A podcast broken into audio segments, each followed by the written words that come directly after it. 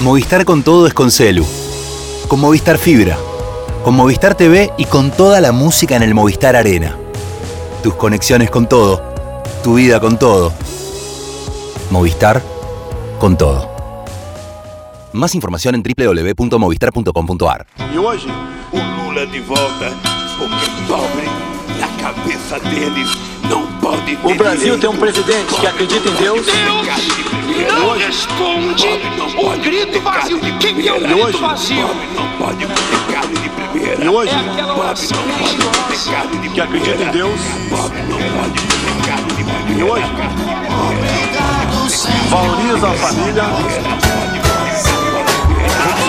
É a pessoa achar que Deus quer isso. Corrupção. Respeita a Constituição.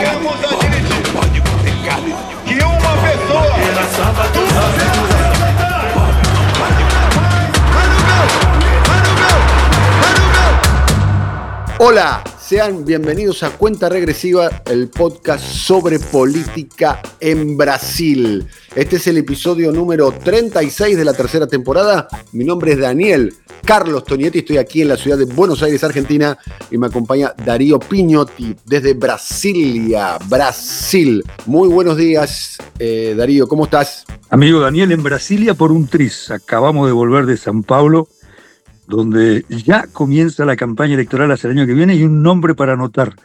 Guilherme Boulos, tal vez el candidato, Candidato a alcalde, ¿no? A perfecto. candidato a alcalde, exactamente, y comienza la ebullición política ¿eh? para las elecciones del año que viene, cuando Lula se va a jugar mucho, va a ser su primer test, y Bolsonaro también.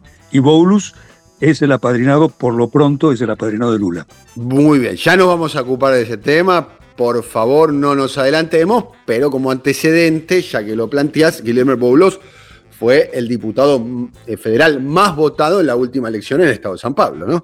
Y además. Por cierto, había- no, la idea no era, no era anticiparme con la agenda de hoy, solo que por poco hacemos el, el- nuestro pod desde San Pablo, Sí. recién llegados de allá, y era ese un apunte Hay que político. decir además que las elecciones contar. municipales son el año que viene, ya más que una semana te adelantaste casi un año, ¿no? Veo que te. El año, el año que viene, el año que viene pondremos a prueba si este comentario tenía algún sentido. Vamos a los títulos del episodio del día eh, de hoy, de- luego de esta pequeña digresión electoral, que dicho sea paso es el origen de este podcast, así que no hay que despreciar la cuestión eh, electoral. Tres temas, tres. Uno es la caída de Deltan Dalañol. ¿Quién es Deltan Dalañol? El fiscal del caso Lavallato. El Lavallato tenía un fiscal, Dalañol, y tenía un juez, Sergio Moros. Los dos eh, hoy electos legisladores. Del Talanañol era hasta la semana pasada, ni más ni menos que diputado federal electo por Paraná, y por otro lado Sergio Moro sigue siéndolo por ahora senador también electo por el estado de Paraná. Ese será uno de los temas. El segundo tema tendrá que ver con lo que está sucediendo con la exploración de petróleo y un pedido de Petrobras, ¿eh? la empresa estatal de energía brasilera, para hacer una exploración ¿eh? en la cuenca del Amazonas, con todo eso, lo que, con todo lo que eso trajo desde el punto de vista de los reclamos ambientales y las tensiones que está habiendo entre diferentes integrantes del gabinete. El Ministerio de Minas y, y Energía, por un lado, y la ministra de Medio Ambiente, la ya reconocida mundialmente Marina Silva. En algún momento fue eh, ministra de Lula, otro momento gran opositora eh, de Lula y de Dilma Rousseff, hoy aliada de Lula y ministra del gobierno. Y eso, ¿eh? como, como recuadro además de la situación eh, de energética, el cambio de política energética sobre los precios que está eh, teniendo el gobierno de Lula. Y por último, eh, nuestra página musical, para mí era absolutamente inevitable hablar de ella.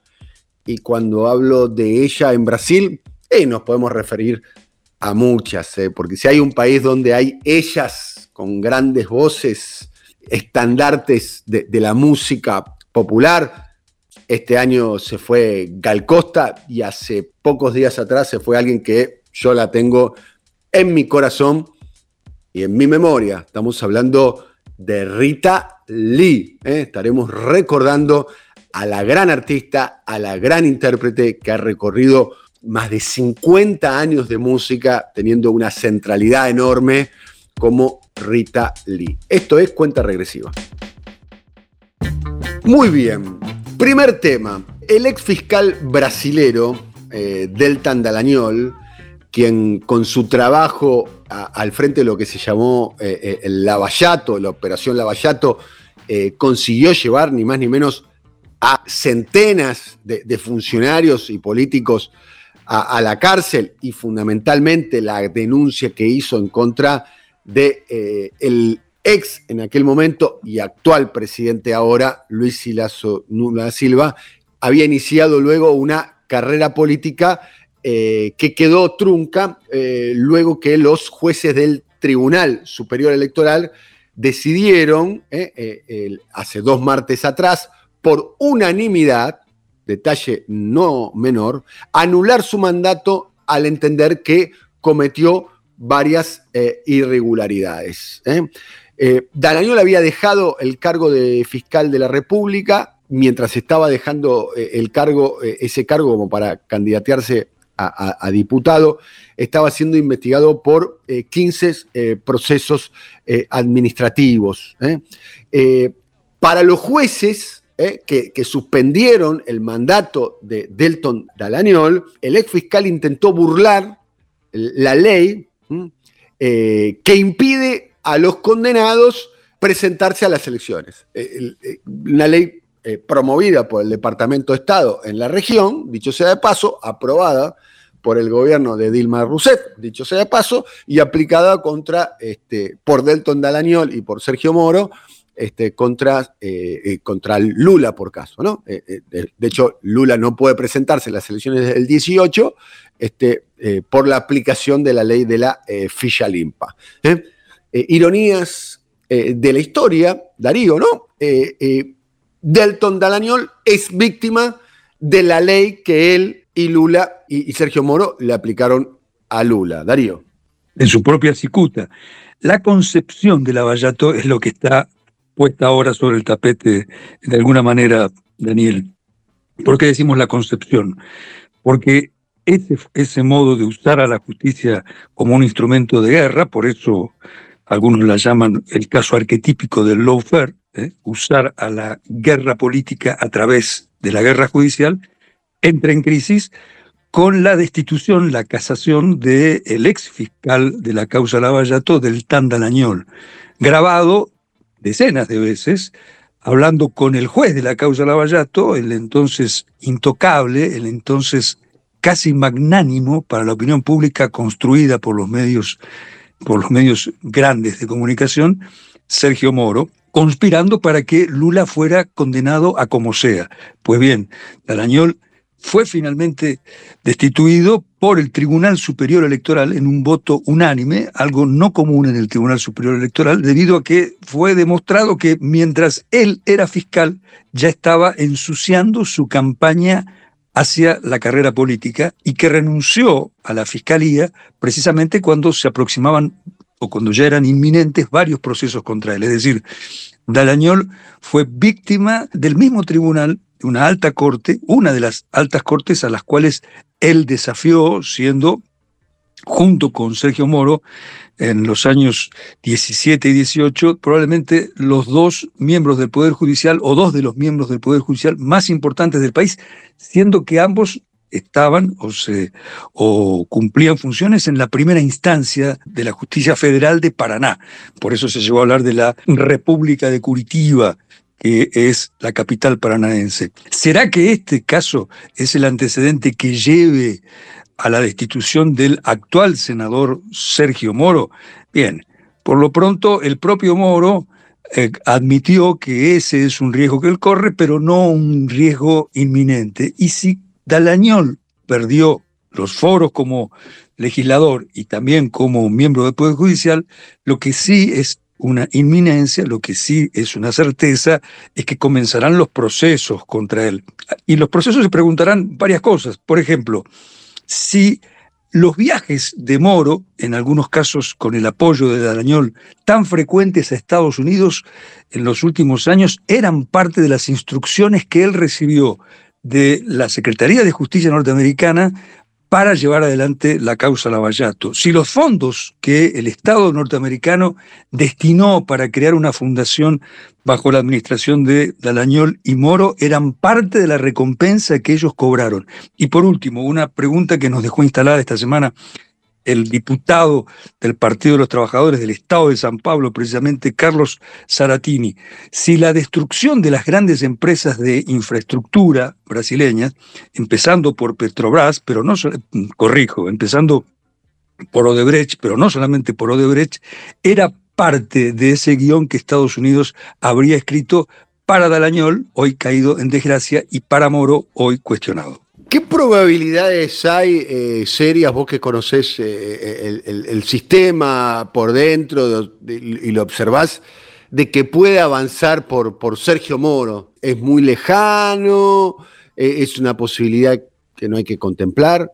En el corto plazo mm, es una posibilidad, pero no una probabilidad. Primero porque Moro integra el bloque de derecha y de ultraderecha del Congreso, que es mayoritario. Y no parece que a esta hora ese bloque, que también es muy fuerte en el Senado, él fue electo senador federal por Paraná, esté dispuesto a soltarle la mano. Hay una foto de vuelta que eh, ilustra el concepto y la organización criminal que puso en vigor, que materializó la Vallato, la del día en que Dalañol eh, hizo su discurso póstumo en el Congreso. Junto a él estaban la esposa de Moro y el hijo de Bolsonaro. Y en el Senado, haciendo un discurso en su defensa, un general, el general Hamilton Mourão, precisamente del sur del país, y ex miembro del gobierno autoritario de Bolsonaro, exigiendo que Delañol no fuera casado. Es decir, esos grupos de poder, el bolsonarismo puro, los sectores del Poder Judicial que aún que aún expresan,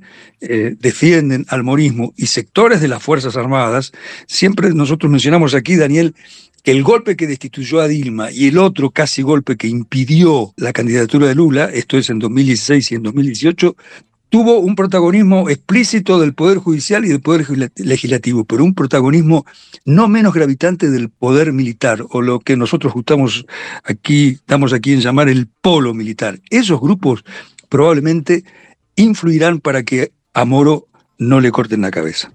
Bien, hemos concluido el primer tema y de alguna manera eh, haciendo un vuelo rasante sobre el operativo Lavallato, que, fue eh, el instrumento que reorganizó la política brasileña y que las consecuencias se están viendo hasta el día de hoy.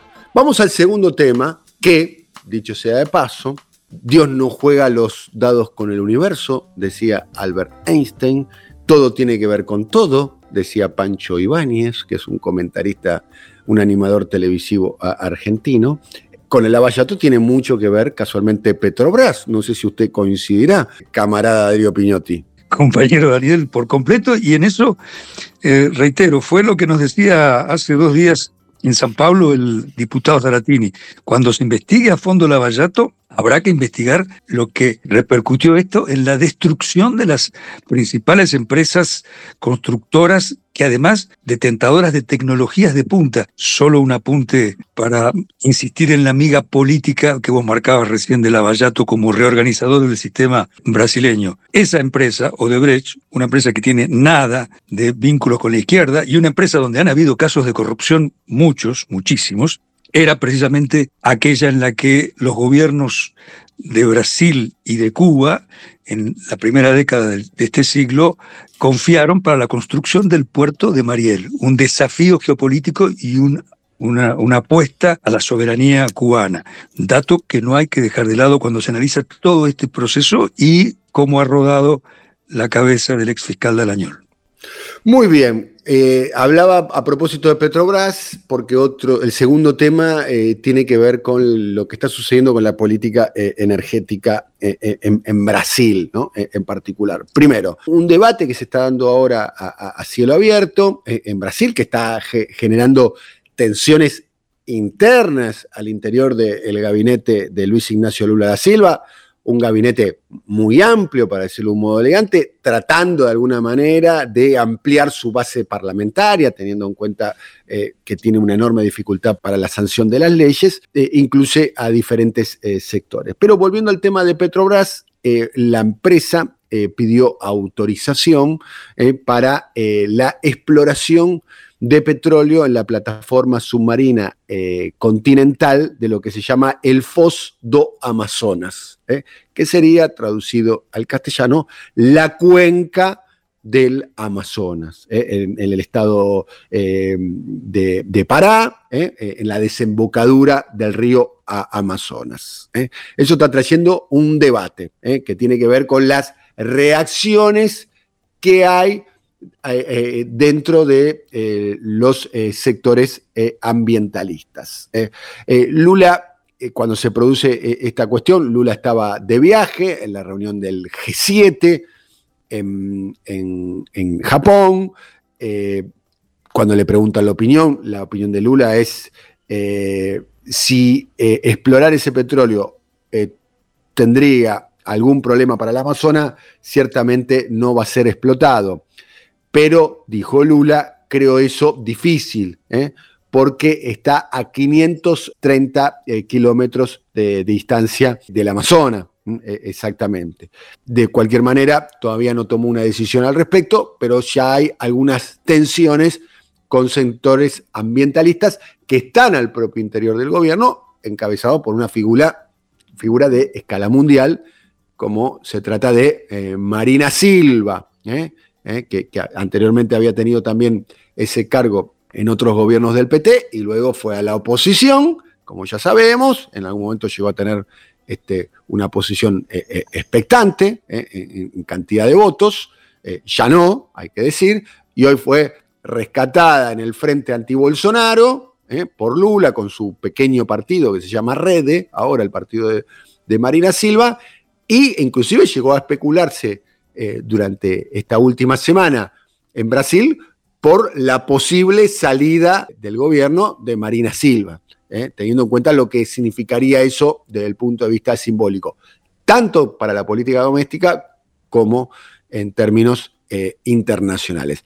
Eso por un lado. Y por otro lado, el cambio de política energética de, Lula con respecto a los precios, que era uno de los grandes caballitos de batalla por parte de Bolsonaro durante la campaña del año pasado. ¿eh? Había dicho, conmigo los precios de la gasolina eh, y, del resto de los insumos energéticos eh, había bajado, decía Bolsonaro. Eso sí, lo había hecho en base a una agresiva política fiscal, sacándole los impuestos federales a la energía. Lula lo está haciendo por otra vía y teniendo eh, un impacto eh, mayor. Darío. Un puente, Daniel, entre el primero de los temas de esta edición, Lavallato y petróleo. Hace algunos años, en 2016, cuando fue derrocada Dilma Rousseff en un golpe de Estado un parlamentario, lo suele llamar institucional, cuando fue antiinstitucional, una fuente católica importante del Servicio de Justicia y Paz me dijo, alguna vez se va a saber cómo fue la trastienda de este golpe, pero creo que nunca se va a saber quién lo financió, porque yo creo que detrás de este golpe está el petróleo. decía esa fuente católica muy bien informada, haciendo alusión a que habrían habido, como decimos en Argentina, coimas, como dicen en México, mordidas, en todo caso sobornos, para comprar legisladores que votaran por la destitución de Dilma. Y esos sobornos tal vez tuvieran olor a petróleo. Es mucho el petróleo que hay en Brasil, recordemos.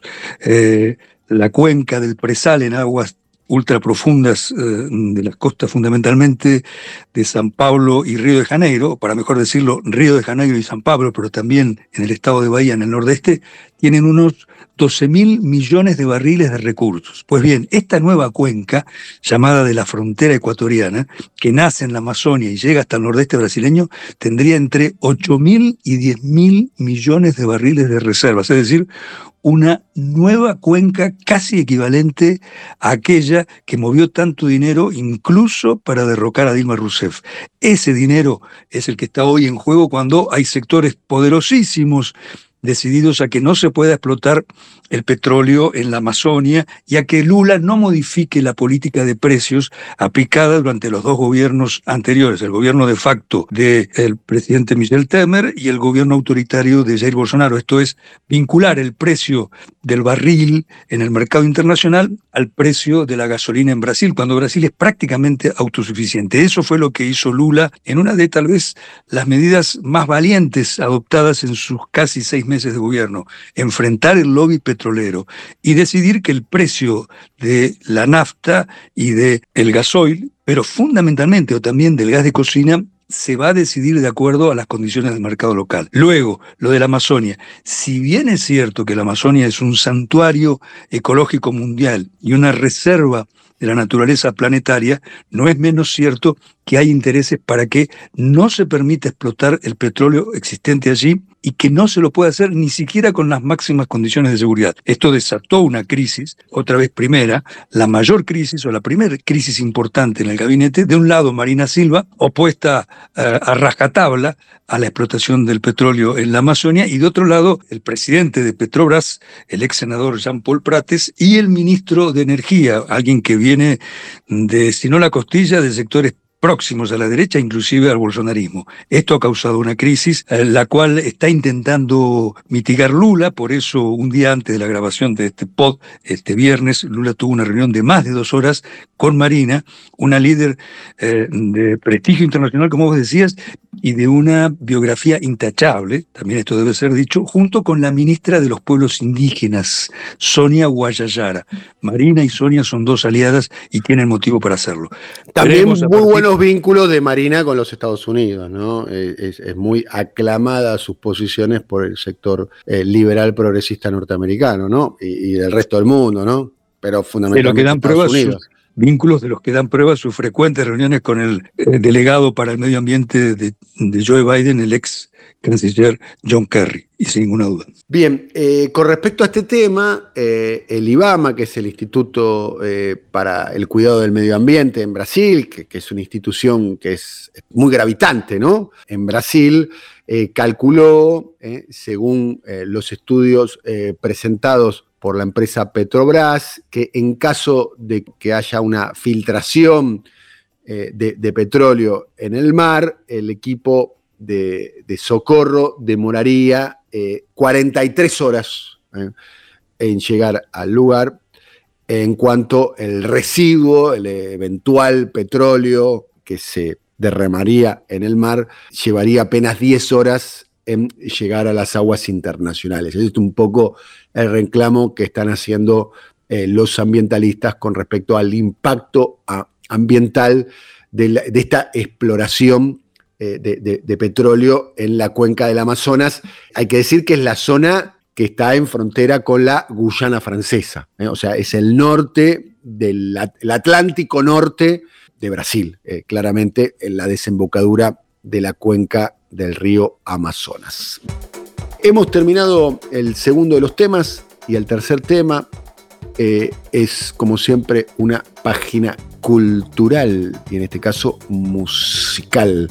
Estamos hablando de alguien que ha sido, por lo menos, si me permiten el comentario autorreferencial, parte de mi vínculo con Brasil en mi niñez y a mi adolescencia. La banda de sonido fue, entre otras canciones, entre otros artistas, eh, Rita Lee. Rita Lee fue passear 20 años namorar. En esta semana ha pasado a la inmortalidad este, una cantante, una artista, eh, una intérprete que ha gravitado en la música popular brasilera y además ha trascendido eh, las fronteras de, Brasil, por lo menos aquí en la Argentina, es muy querida y es muy reconocida en los últimos 50 años o, más, ¿no? desde su participación en, Os Mutantes eh, eh, a fines de la década del 60, eh, donde tuvo una discografía importante, luego su carrera solista. Rita Lee ha sido una figura realmente gravitante, intérprete y compositora. Para mí, sin duda alguna, a rainha eh, do, do rock brasileiro. No sé qué opina usted, querido Darío. Primero que a propuesta nuestra y aceptación tuya, el tema que va a cerrar hoy esta edición es Ahora solo faltas vos, ahora solo falta vos, ¿eh? un tema que sonó mucho en estos días después de la caída del Añol y aquellos militantes democráticos, muchos de ellos petistas, decían ahora el que le va a caer en suerte, que va a caer en desgracia sos vos, Sergio Moro. Eh, hace dos semanas fuiste un voto derrotado, vos, Daniel, cuando yo propuse cerrar la edición con un tema de Iván Lins, el que había sido escogido por el gobierno de la República Popular China para recibir al presidente Lula da Silva. No era esa tu opinión. En este caso el voto vencido soy yo, lo cual demuestra la pluralidad estética y musical de este gobierno, de este gobierno, de este programa. No somos todavía un parlamento. Rita Lee marcó una época Rita Lee, incluso en los años 60 y 70, fue una voz disidente con la dictadura, estando embarazada Estuvo presa, ¿no? Exactamente, allanó su casa y le encontró algunos gramos de marihuana, de macoña, que la propia Rita decía consumir, pero que esos habían sido plantados. Es un estilo de las Fuerzas Armadas y de las Fuerzas de Seguridad brasileñas plantar pruebas a sus enemigos. Pero no tengo por ella ni la admiración ni el lugar en el que vos la pusiste. Soy voto vencido. Muy bien. Nos vamos con eh, Rita Lee. Eh, un abrazo muy grande querido amigo Darío Pinotti, será hasta la próxima. Un gustazo, amigo Daniel, un gustazo, amigo Alfredo, hasta la próxima. Un abrazo grande a Alfredo, a Andy Roth y a Simón Vilarrubia. Y será Atela. Eh, y un abrazo muy grande a Rita Lee eh, y a todos sus seguidores y admiradores. Gracias por todo. Hasta la próxima. Chao.